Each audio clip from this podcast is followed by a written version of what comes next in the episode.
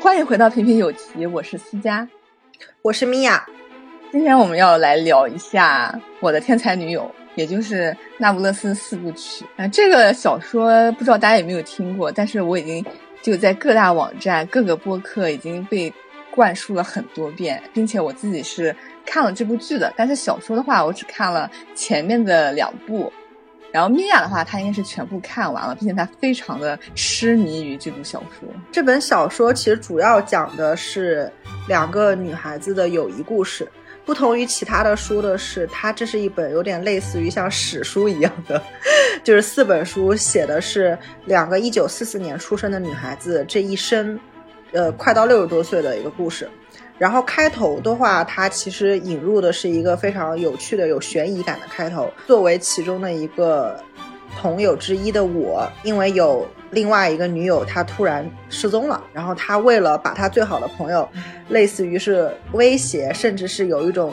呃怀念，然后他一定要把这。这本书用回忆的方式把它写下来，所以是这样的一个开头。结尾是以他这个女女女朋友为什么失踪，最最早之前他失踪的失踪之前发生了什么为一个契机去描写，直到最后他的这个女性朋友也没有回来，然后他会。他甚至把自己作为一个，之前是他把他自己作为一个女性从这个世界上抹掉，他现在把自己作为一个人从他们的生活当中抹掉了。大结局并没有说找到这个好朋友或者是怎么样，所以大概就是这样一个叙事的结构的一本书。然后这本书，呃，在二零一七年的时候曾经风靡美国。然后比这本书更让人觉得比较有趣和值得思考的是。这本书的作者还是一个非常酷的人。他从十几年，好像是二十年前开始发表他第一本书的时候，就是以埃莱特呃埃莱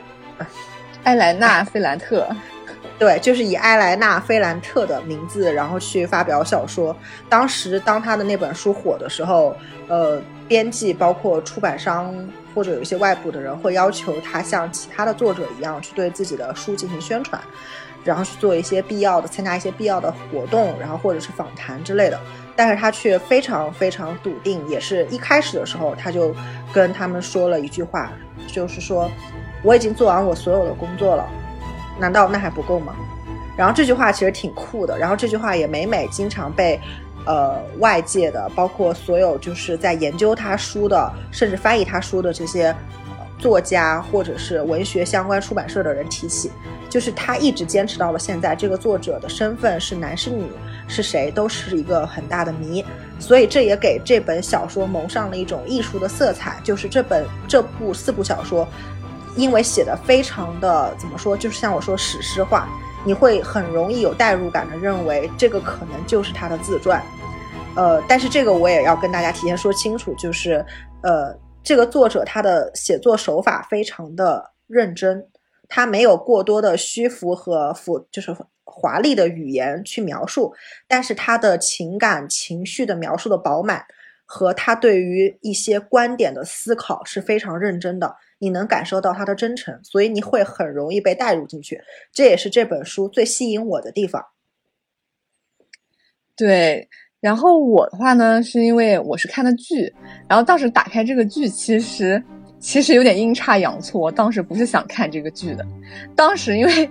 因为就是天才女，我的天才女友，我以为讲的是就是演小仙儿的里面的那个天才的那个女生，是讲她的一部衍生剧，然后结果打开之后，我就发现为什么里面在说西语，我完全听不懂啊，这不应该是个美剧吗？然后我想说。可能这是一个梦吧，可能看到后面他就开始说英语了，结果看着看着我就发现越来越不像是意大利语吧，应该是，对对对，是是意意大利语。然后然后嗯，但是看了之后，其实这部剧，它就是拍的非常的用心，拍的非常好，可以说就是还原度已经很高了，包括它的选角，然后它的那些。场景，然后它的很多的旁白其实都是，呃，摘完全摘自于原著的，所以看起来的话，其实就是非常有震撼。因为我记得有有一个片段的话，其实应该也是米娅非常喜欢的，就是这个这个小说的其中之一的主角就是莱农，他就站在大街上，然后呢，他就开始看身边的人，他就觉得这些女性是什么时候开始。消失的什么是可能是从他们被丈夫揍开始，然后也有可能是从生育孩子开始。结果他看到周围的女性，呃，有有的就是三三两两站在街头，就开始互相就是大。大骂街，然后还有就是在路上大声的去责骂自己的小孩，然后有些就是臃肿的身体，然后拖着沉重的包袱，然后他看到这些的时候，我觉得他自己其实是非常迷惘的一个状态，因为他也不知道他自己会变成什么样，他甚至就会觉得自己可能未来就会变成他们其中之一，然后这个时候就是从画面看起来的话，因为那个。导演的镜头，他他就是切了好几个镜头，他就是一个给到了就站在街角，然后骂街的几个妇女，然后也也描写到了，也也也拍到了就是旁边就是去追自己小孩的一些妇女，然后这个镜头慢慢拉远，你就会发现这个主角在他们当中其实没有什么不一样，哪怕说这个主角他其实已经读了中学，他是他们，呃这一群人当中受教育程度最高的，但是你在远景镜头里面去看的话。他跟周围的人完全就是融为一体，他并没有什么不一样。这个就是看剧给我带来的非常大的一个震撼的地方。嗯，其实，在书里面的时候也是这种感觉，就是，呃，这个书的大体就是我刚刚说的大纲是讲的两个女性的友谊，但是这本书呢，它其实一开始，呃。是有一点书名是有一点劝退的，因为它叫《那不勒斯四部曲》。呃，以我的这种惨淡的，就是地理不及格的这种背景，我去了解意大利那不勒斯，完全是通过这本书。然后我查了一下，它是一个离中国有八千公里的一个地方，然后它是意大利南部最大的一个城市，风景很优美，是一个。呃，风景名胜区，但是它经济不是非常好。然后它这里的描述这两个女孩子的背景，又是在那不勒斯的一个贫民区，她们是在一个贫民区长大的，在这个贫民区里，有着黑帮，有着暴力，有着重男轻女，有着各种。种种就是你能够把它折射到中国可能以前的一个贫困山区会有的东西，它都会有。所以这一点的话，你可以去带，就是可以去想象的去比较，然后去看。然后像思佳刚才讲的这个，其实就是说，他在这个里面描述的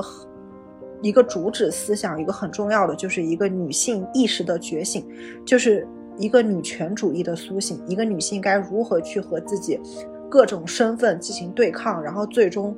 找寻到自己内心真正的那种独立感和自己可以给自己的安全感，所以，呃，以及更深层次的，就是因为在贫民窟、贫民区长大的两个女孩子，如何通过不断的学习、学习，甚至是教育，然后去和周身的人做对抗，但是却到了很，嗯，到了很，就是呃，怎么讲，就到了。人生的各个阶段，却发现自己做很多事情决定的时候，他其实还是会深深的被自己原生的这个区域所呃影响。就是他们一心想摆脱，两个人都是想摆脱掉这种贫困、这种这种落后的这种思想，当地的这种给他们带来的一些不好的影响。但是他们一生却被这个所影响着，然后呃，所以这个矛盾性是就像刚才思佳说在。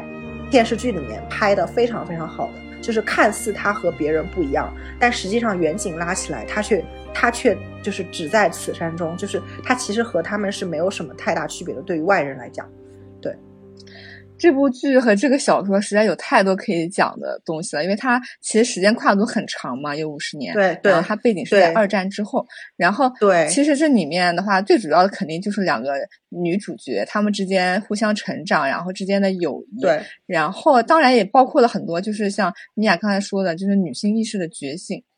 对。然后除此之外，其实还有很多，就包括他们身边周遭的人。然后他们处的那个历史背景，然后他们包括莱农他的阶级的跨越，然后怎么样去摆脱自己的原生家庭，然后自己原生家庭对自己未来的影响，其实都在这本书里面可以看到。如果一一拿出来说的话，肯定会非常非常多。对对，是的。今天我因为看的话，有点类似一个历史书。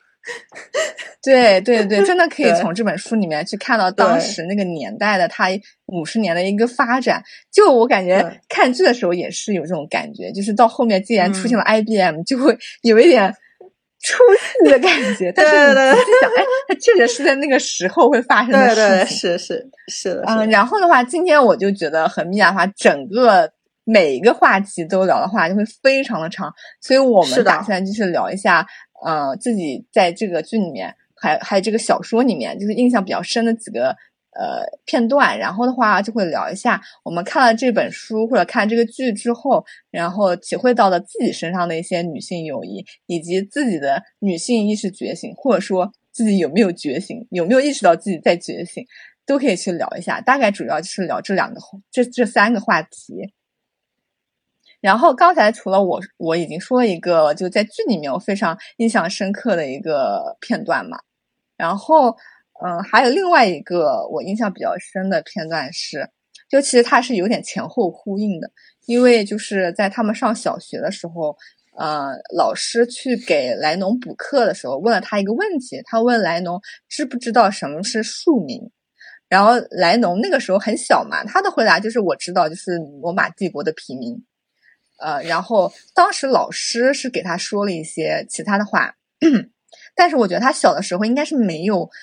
呃，认真的去听明白他老师在讲什么，因为老师他就会说，庶民当庶民是一件非常糟糕的事情。如果一个人他当了庶民的话，他的儿子、他的孙子，他们都会成为庶民。然后我觉得他开始意识到自己是庶民以及庶民的含义的时候，是在后面丽娜她十六岁就结婚的那个婚礼。婚礼上，她才意识到自己是庶民，以及庶民是什么样子的。因为她就是看到了那些，嗯，宾客在那里争抢食物还有酒，然后他就觉得说，庶民就是会为了这样的事情争吵，会为了上菜的次序争吵，会为了服务的好坏争吵。他们就像就像是那个肮脏的地板一样，就是服务员正在上面走来走去，那些越来越粗俗的地板一样，他们就是庶民。就是我觉得这个他在他日后的呃生活当中也是不断的在想起这个问题，就这个问题对我来说也是很震撼的，因为那个镜头也给的很震撼。就是莱农身处那些婚礼的宾客当中，因为婚礼本来会认为是一个比较幸福，然后大家都比较和谐、欢聚一堂的时刻。但是那个时刻，作为庶民的话，他们是不会在意这些的，他们在意的往往还是自己能不能得到食物，自己能不能得到好的服务，然后跟其他人去比较，然后去开一些非常低俗的一些。有色彩的段子，然后以此为乐，然后其实就其实没有什么其他的想法。然后我觉得莱农他是一个已经受到了一些教育的人，他就会开始觉得这些事情跟自己所处的那个环境是多么的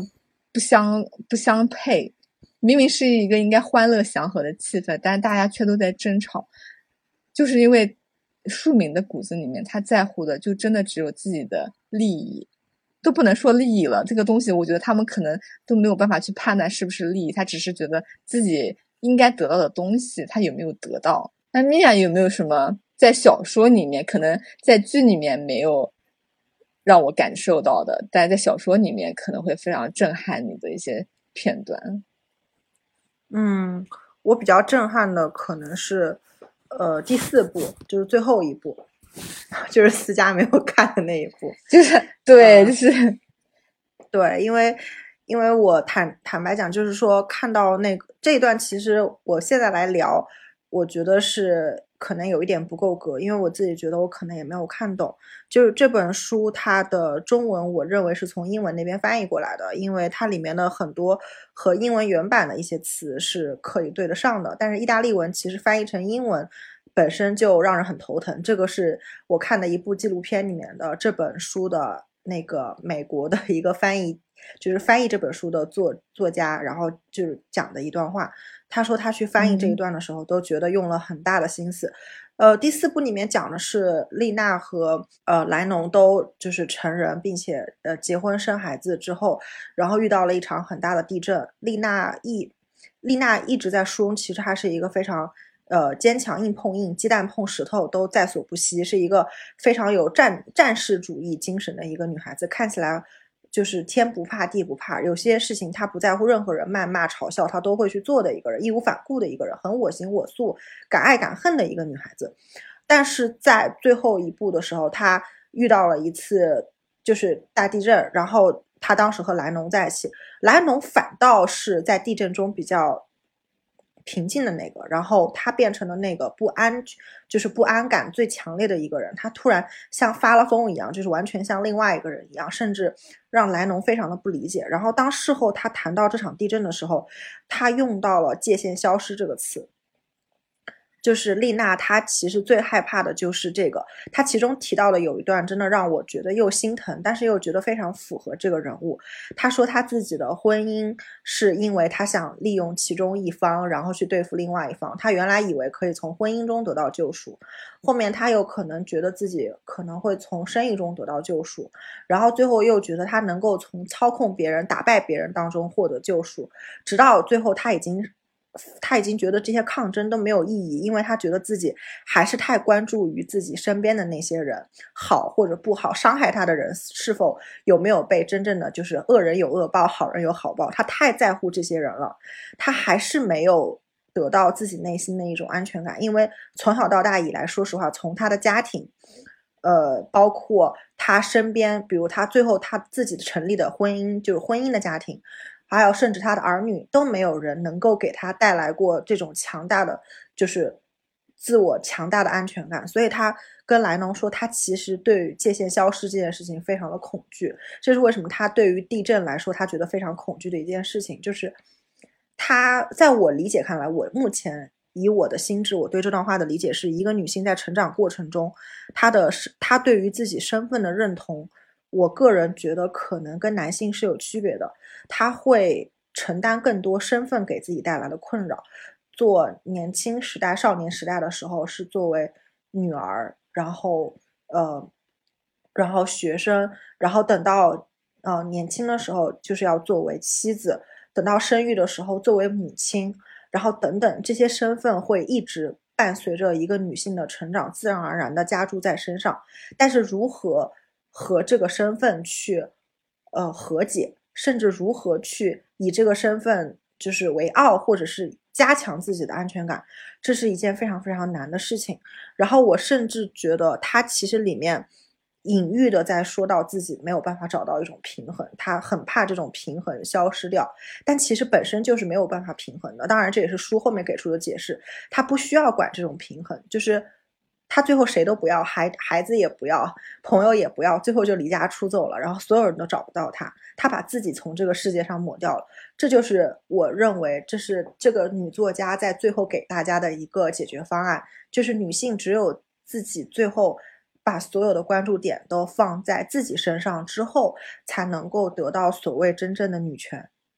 就是这是这当然这是女作家给我的感觉，这是她的一个论点啊。就就这个论点让我觉得挺震撼的。当时读到这个界限消失的时候，呃，莱农是很震撼的。听到丽娜，因为丽娜在那个时候之前已经很久不跟她进行这种很有深度的谈话了。虽然她们俩是最好的闺蜜，但是在那天的谈话让莱农也觉得很震撼。他描述出来的时候，我觉得看这一段的我也很震撼。对这个片段给我留下了很深的印象。因为我记得，其实“界限消失”这个词，它在剧里面啊，包括在小说里面，第一部应该就出现过一次。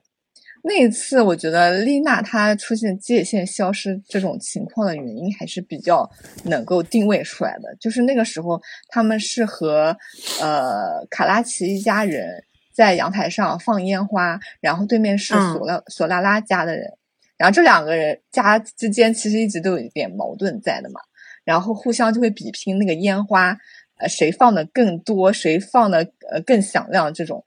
然后他界限消失的那次的主要原因是他一直就是丽娜，她有一个哥哥，然后这个哥哥包括呃，就是丽娜她小的时候想上初中，然后跟父母抗争的时候也坚定的站在丽娜这边，然后任何时候都非常保护丽娜，就是对丽娜非常有爱的这样的一个哥哥。他在那一天，他看到他哥哥也。也是一个跟身边的人一样有着暴虐的本性的时候，他的那一刻就崩溃了，因为他的哥哥不再是他认为的那个哥哥了，他的哥哥已经褪下了他那层友爱的外衣，展现出了他真实的本质。然后我觉得丽娜在那个时刻，她她就会觉得有一种很很虚，就是整个整个世界都已经虚化了的感觉，对，大家都融为了一体，就是没有没有不一样。她本来以为不一样的那个人，其实本质跟他们是一样的。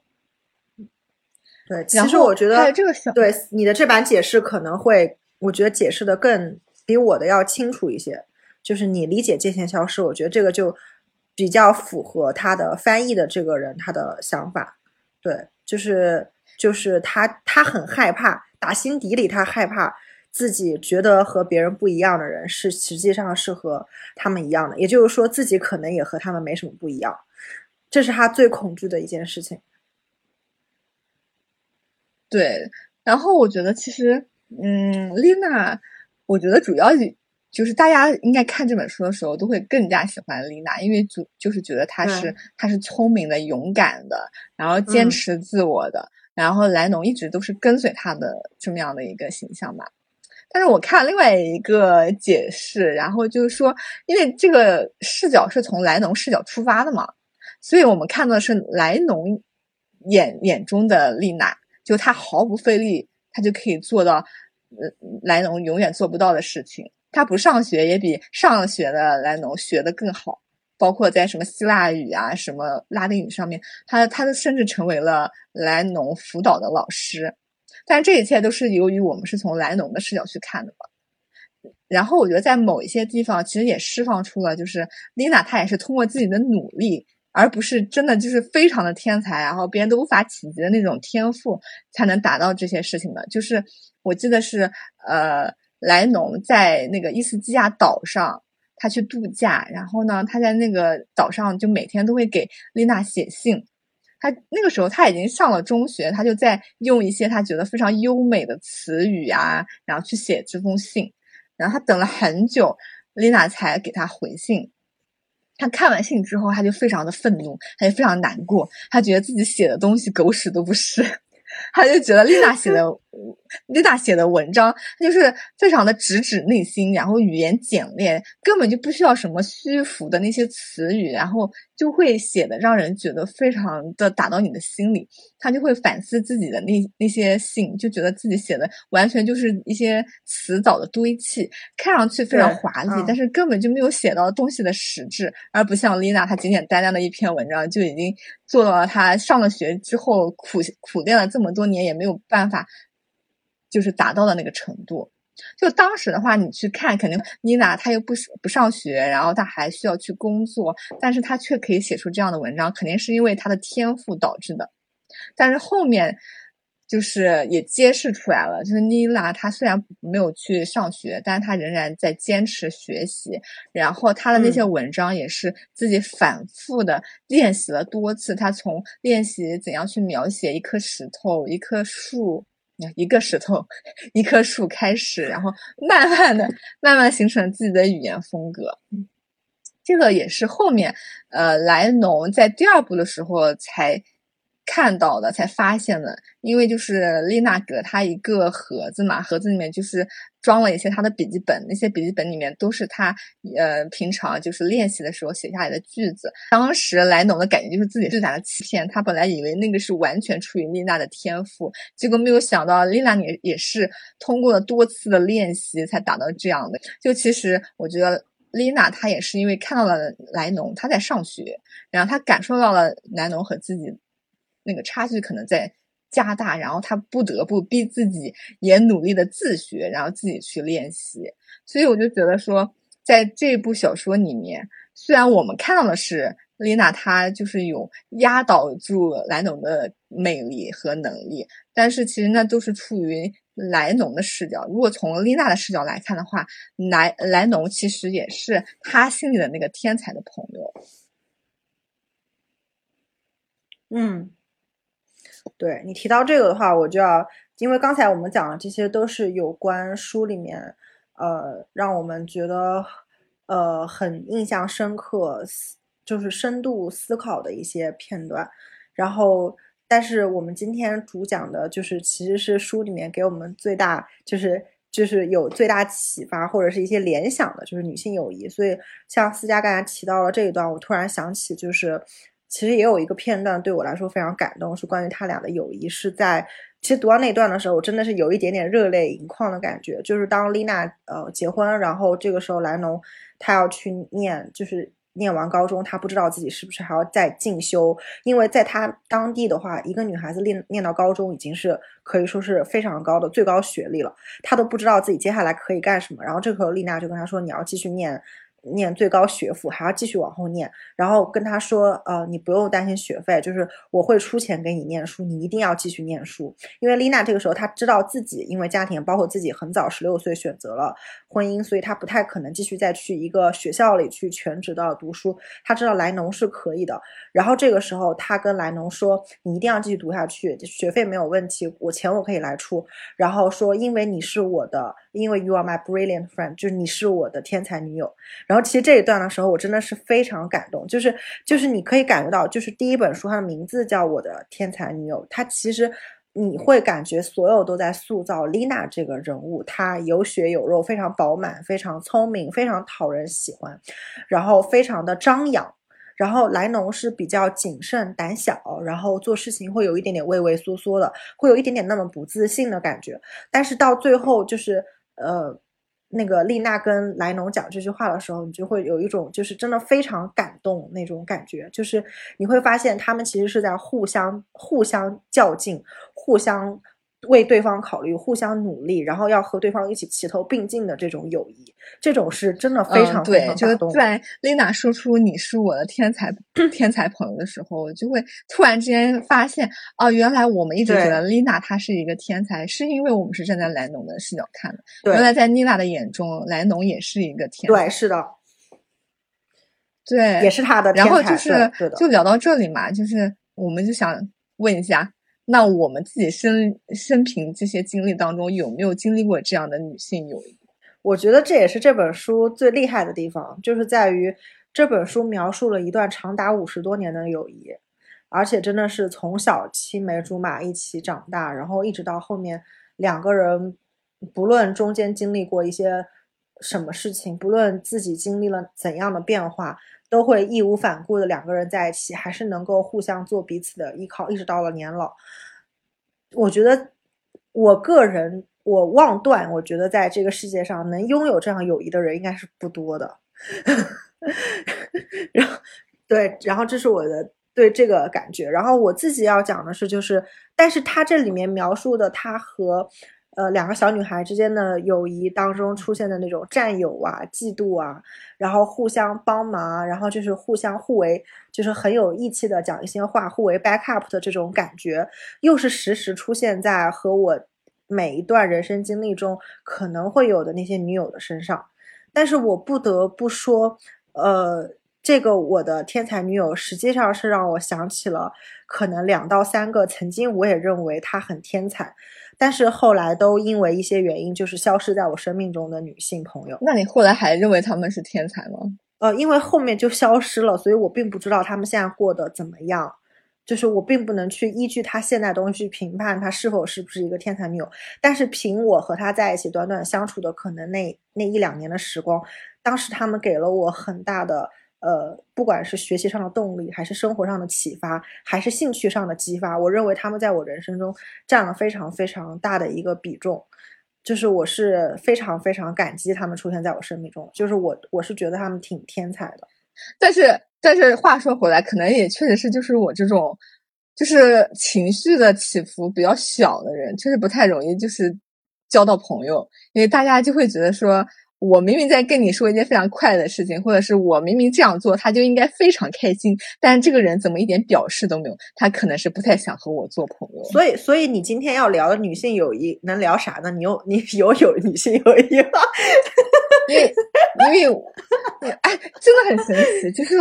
所以说我的女性朋友都是跟我性格差别特别大的。首先，首先我先厘清一个概念，我算是你的女性朋友之一吗？当然算，OK，OK，所以我的，所以你没有跟你性格类似的女性朋友，对吗？没有，既然找到我这样性格的也不是很容易啊。对我，我长这么大也就遇到过一个性格相斥，所以就就是嗯，就是基本上都跟我性格差比较大。嗯，然后人家都说君子是叫淡如水，私家是淡如水。任何人跟我相交都是淡如水。对，对，对，对，对。然后我的我的女生朋友、女性朋友呢，就是从某个意义上来说，可能都是比较社牛的人，社交非常的厉害的人，要不然可能也没有办法跟我做朋友。哎，但是我，呃，就是我要说的这个朋友呢，他是我研究生认识的，我们俩的友谊开始非常的。奇怪，因为开始的时候他跟我性格应该非常不一样，而且我们两个人的风格也非常不一样。他就属于那种声音很甜，然后打扮也很甜，然后就是有的时候你就用一个词形容，就是好嫁风，就是这种感觉。然后呢，我差点差点说绿茶婊。然后对不起，对不起，我现在跟那个朋友说一声对不起。哎，但是这个朋友非常神奇，他他就是，嗯，后面我跟他在一起之后，玩了一段时间之后，他有一天突然跟我说，就跟我在一起之后，他变得不像以前那么表了，就非常的神奇。然后我们的友谊是开始，他是以前会有一点做作，是这个意思吗？他觉得他以前有点表白，是对于男生的那种，就是就是有点雌竞的那种感觉在吧？可能讨好，讨好是吧？对，有一点，会有一种为了讨取悦男性而而去呃而去把自己创造出一个更倾向于取悦男性的形象，可能是就是会展现自己更甜美啊，然后更亲切啊，对。更照顾人啊，就是这种感觉。因为我感觉有一些女生确实会有这样的表现在。然后，然后我们俩的友谊是开始于，就是有一次，我只是在群里面讲了一个段子，但是我都没觉得那个是个段子，就是平常的一些抖机灵的话。然后他突然之间就在微信上面私信我，他说我要请你吃饭，然后就非常的直接啊。然后我就很很，我就觉得很可怕，因为我觉得说。就是突然之间有个人跑过来说给要请你吃饭，我啥也没做呀。然后，但是就是吃了那顿饭之后，没有想到我们还有后面的一二三四五六七八顿饭。然后逐渐的我们就玩在了一起嘛。我开始的时候就觉得他跟我是风格非常不一样的人。我本来以为我们俩是完全不会成为朋友的那种人。然后，但是呢，就是相处久了之后，就会发现其实，嗯。我看他的话，我觉得他是属于那种外表比较柔弱，但内心非常坚定的人。就我觉得他其实很多时候都会反思自己，然后去思去思考自己内心到底怎么想的。然后，嗯，我觉得比较，我自己其实还蛮羡慕他那种心态的，因为我觉得他做什么事情其实都是看上去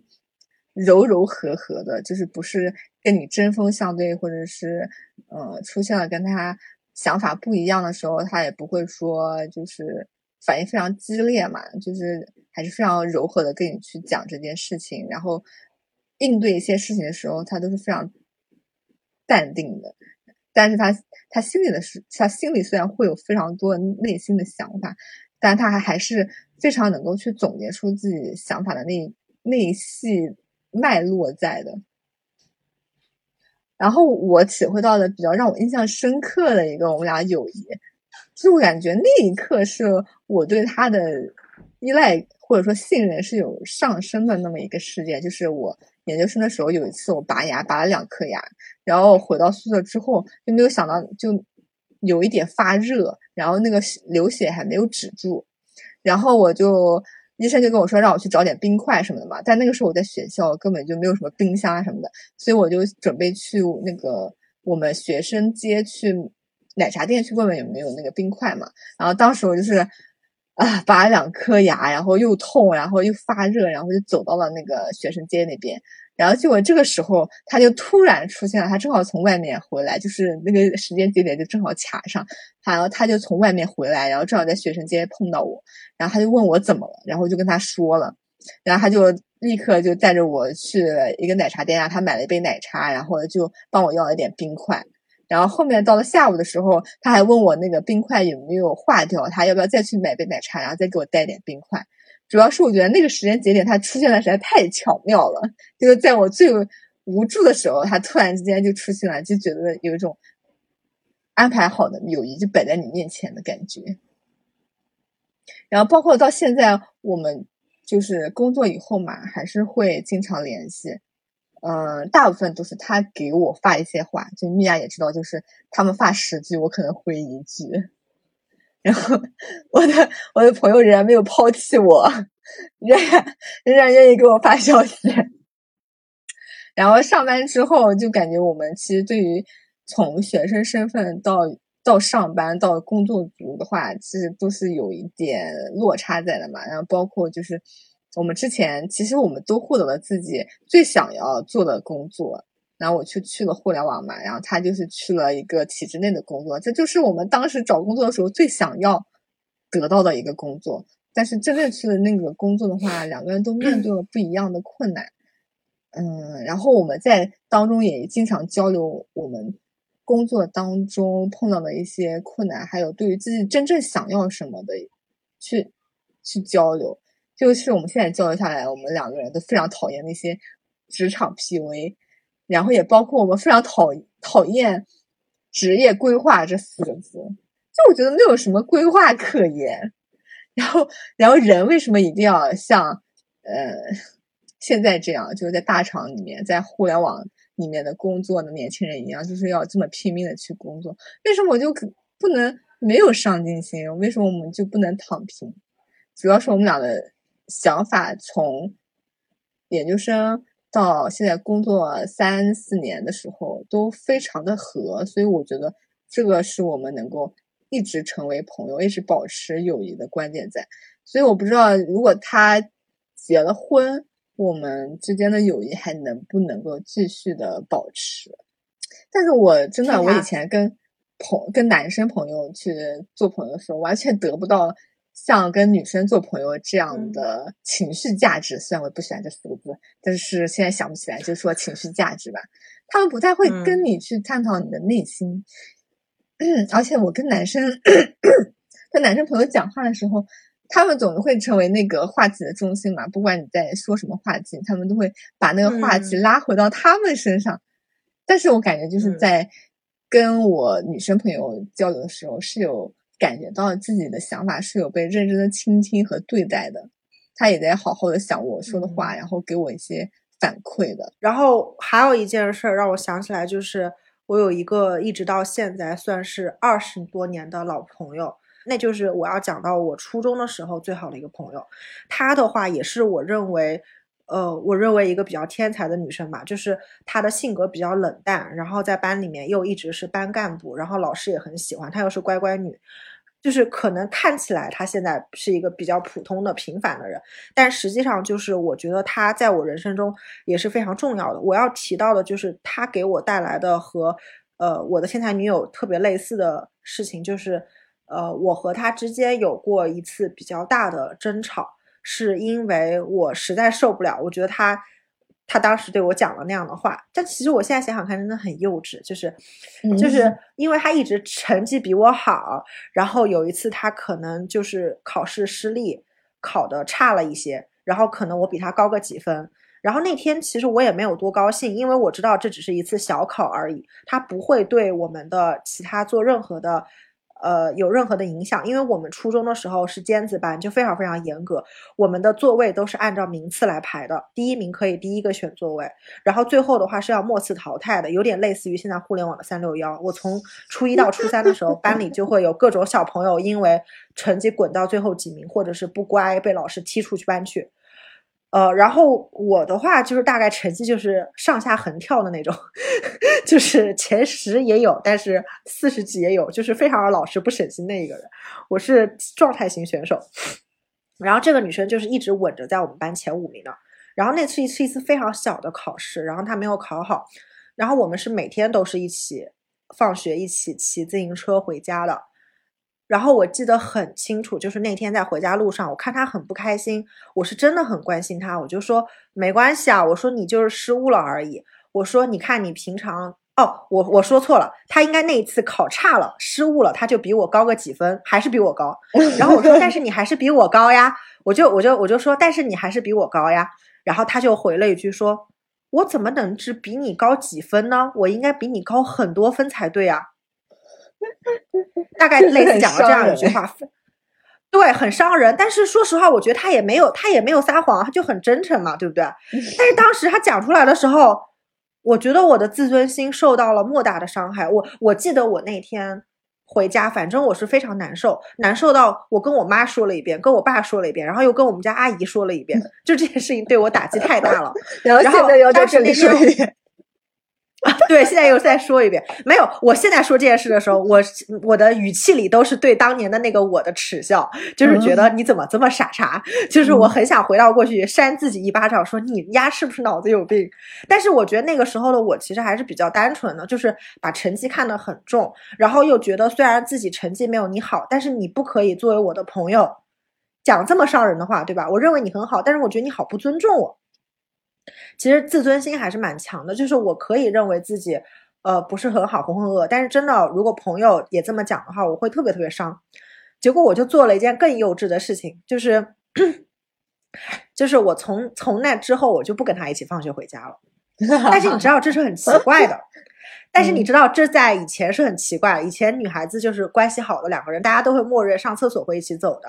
如果交团费是大家会一起交的，交作业本甚至两个人都大家都会一起交的，就是大家都会认为你很好，对不对？是吧？就是就是老师同学眼里你们俩都很好。然后我当时就是故意避着他，然后他来找我，我就会说，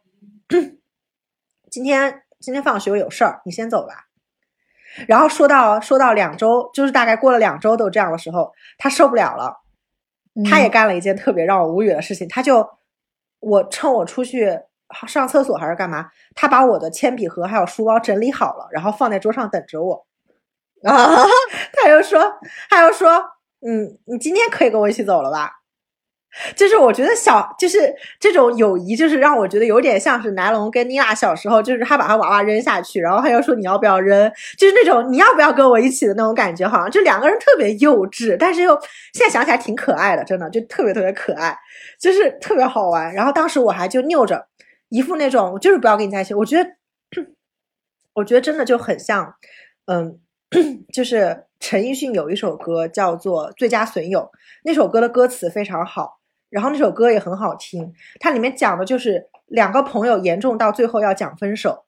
就是那句话，我真的觉得唱到我心里去了。我觉得女性友谊最让我受不了的就是，当你跟一个女孩子过于亲密之后，你跟她吵架了、分崩了，真的就不亚于你跟一个男孩子分手的那种痛苦。你其实心里是怨他的，但是你又想念他，你又想念跟他在一起，你就在想，为什么你就不能跟我道个歉呢？你怎么就非要这么这个样子呢？那不行，我也要让你难受，就特特别特别特别特别幼稚。然后呢？对，然后但是是有这种情感在的，对吗？对啊，对啊，因为我也感觉后来，对，然后后来我就特别愤怒，我就就特别愤怒，然后我就我当时就跟他说，我说。我说你先走吧。我说我今天已经跟别人约好去走了。他说约好一起走也没关系，因为因为我当时我家里跟我们班大部分同学都是两个方向，大概只有中间可能一公里的路是可以一起走的。然后我就会往右，他们就会往左，所以他是很清楚我跟另外几个一起走的女孩子就是这样的情况，就非常非常幼稚。所以他就认为既然我可以跟别人一起走，那也可以带着他一起走呀。他就非要骑自行车跟在我们后面。我当时就觉得。你知道吗？现在想起来，是不是觉得有一种像你要跟现在的男朋友在一起，然后前男友还死追着不放的感觉？是不是觉得很幼稚？像两个像两个恋人，不像朋友，对吧？就是太深入了。后来呢，我就我就一直坚持到中考都没有再理他。我也不知道他有没有意识到是因为那件事情。反正当时我就觉得，你不管你意识到不意识到，但是我已经找到新的朋友了，我不想管你了。但是我后来好像是发现他一个人孤零零的走完了后面吧。呃，然后这件事情过了之后，呃，我们就上高中了。上高中之后，突然就很多事情就因为我去了另外的城市，然后他也去了当地一个比较好的高中吧。嗯，他中考也算失利，但是他家里面后来花了一点手段，然后让他还是去了一个非常非常好的高中。然后我也挺为他高兴的，因为我觉得凭他自己实力，他也考得上。然后我们就开始了通信。然后我们的通信真的是非常的夸张。我去了那个新学校之后，我混的还挺如鱼得水的，因为就是。呃，成绩也很好，然后老师非常非常的器重我，就让我感受到了在以前老家感受不到的那种待遇，就是优等生的待遇，就是，但是他的话就相当于进了一个更卷的学校，一个尖子如云的学校，比我们初中更竞争压力大的一个高中，在我们当地，然后他当时就跟我约好写信，那个时候我们感觉就是好像大家都彼此不去提那件事情了，就突然又恢复了联系。我我现在还保留着这些信件，然后其实看起来的时候，我还是会很感动。其实这些信拉出来也可以写一本小说，但我没有办法写的像莱农和利，就是写的像呃弗兰特这样子，肯定不能不能够比。但是那种友谊是在的，就是他会他孤独到每天有时间他就会写，他很难在高中一开始进去的时候再交到一个很好的朋友。然后他就跟我说，他说他去食堂吃饭的时候。上早操的时候，早自习的时候，他都会想到我。有一些操场上，他散步的时候，发现前面有一个女生很像我，然后他又觉得他很希望那个是我，但又很希望那个不是我。他当时写这段，我我到现在都记得这一段，是因为当时那一段我看哭了。就是虽然我在我新学校过得很好，甚至也交到了新的朋友，但是我看那一段的时候，我就看哭了，就是那种。我当时突然第一次后悔，我就在想，为什么我初中的时候最后那阵子没有能够再跟他多在一起一阵子？为了那么幼稚的一件事情，那是我那么小的时候第一次意识到自己为了一个很幼稚的事情却抛弃自己朋友是一件多么不好的事情。因为他明明他明明只有我呀，当时我就有这种感觉，就他其实很看重我，但是我却。因为这么小的一件事情，所以所以这个事情让我想起来，我就觉得其实女性友谊中，就像思佳说的，就是可能就在那个点的时候，你在某个点抽风了，但是突然有一天你才发现，只有女孩子跟女孩子之间有些东西是可以打到心底里的那种，就是女生跟男生可能你知道达不到这种 水乳交融，就是这种一起，对我觉得是不一样的。真的是，那你自己没什么女性友谊，这个友谊很很真挚了，好不好？对 对对，我我我之所以说没有，是因为我回想起我现在，就是截止到目前为止，我没有跟呃，我二十岁之后，可能再没有跟哪个女孩子有过这么深的、这么走心到让我觉得我会为她在乎到这种程度的友谊，我觉得很少有。可能有，但是我会把这种情绪淡化掉。我会，我会以一个成年人的角度去思考，说，嗯，没关系，这他做这个有他的选择，我也没关系，就是不会不敢再倾注那么多。我觉得小的时候会一股脑的倾注很多，就是上学的上学最快乐的事情，就是因为。有这个小朋友可以上课递递纸条，下课可以一起上厕所，然后可以一起踢毽子，可以一起玩跳皮筋，然后可以一起去小卖部挑手链，然后买奶茶、买炸鸡排，然后可以一起去看隔壁学校的帅哥，可以一起去说呃班里某个某个男生的坏话，然后或者是去一起说哪个哪个女生太婊，这是当时唯一上学的乐趣。现在已经现在不敢去想这些事情，因为现在有太多东西需要考虑，所以你就会。把很多东西放得很淡，就没有这种感情了，所以我才说女性友谊很麻烦，因为它参不得什么杂质，但是但是当它太浓的时候，你真的会有分手的痛感。嗯，那我觉得女性友谊其实真的会比男性友谊，就我感觉男生很多他们都是可以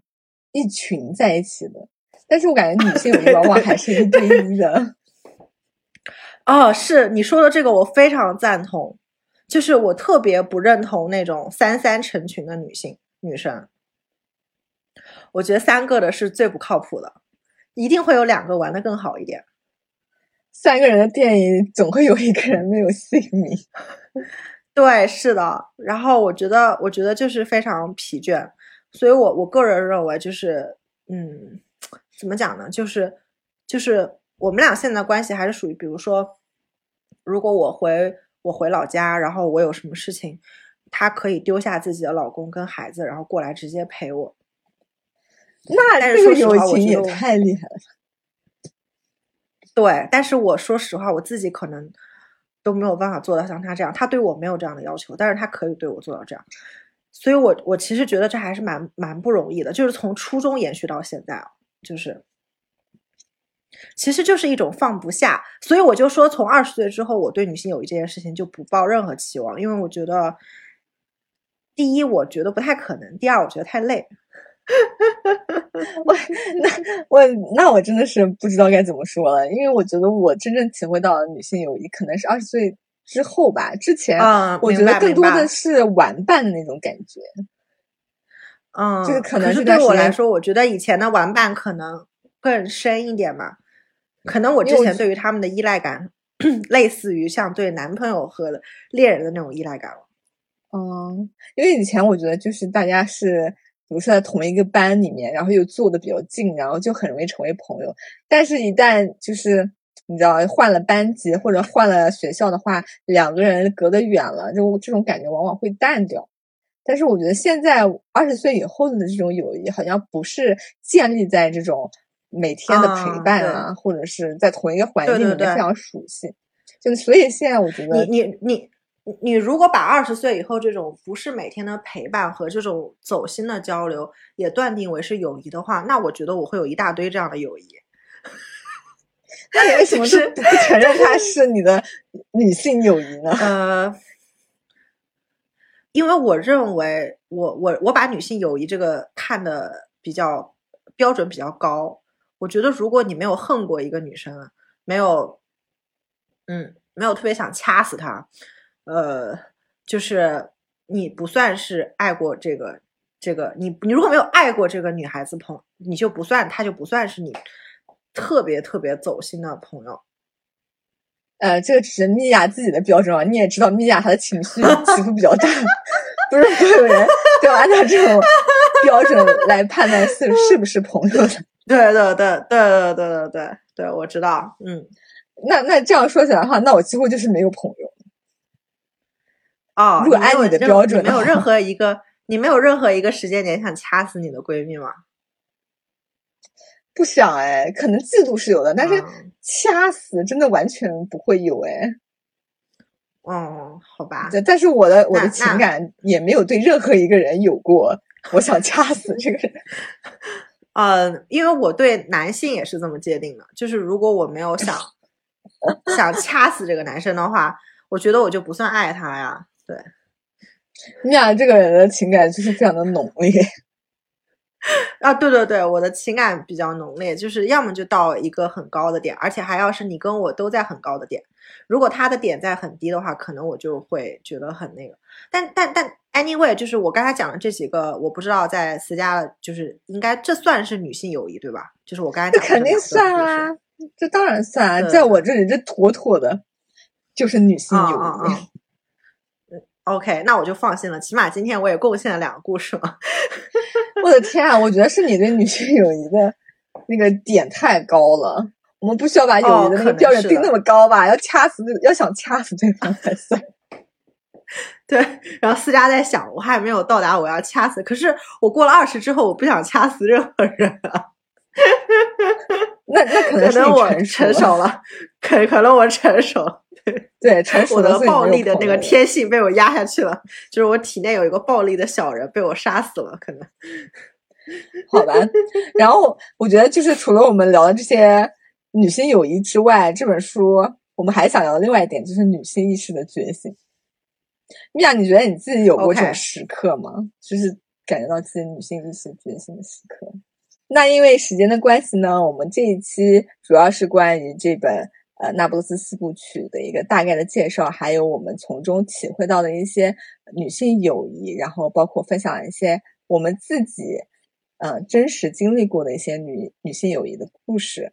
那这一期因为时间关系，我们就先聊到这里。然后下一期的呢，我们就会聊一些就是关于这本书里面也是提到的女性意识的觉醒。我们也是会聊一些自己有没有过这种时刻，然后跟大家分享一些我们自己亲身经历的一些故事。啊，那这一期节目就到这里了。如果感兴趣的话呢，就敬请期待我们的下一期。然后非常感谢大家可以听到这里，如果喜欢的话，也可以点赞、收藏，然后分享给你的朋友。非常期待你的评论，然后也感谢那些一直支持我们，然后给我们评论的朋友。那这期就到这里啦，拜拜，拜拜，我们下期再见。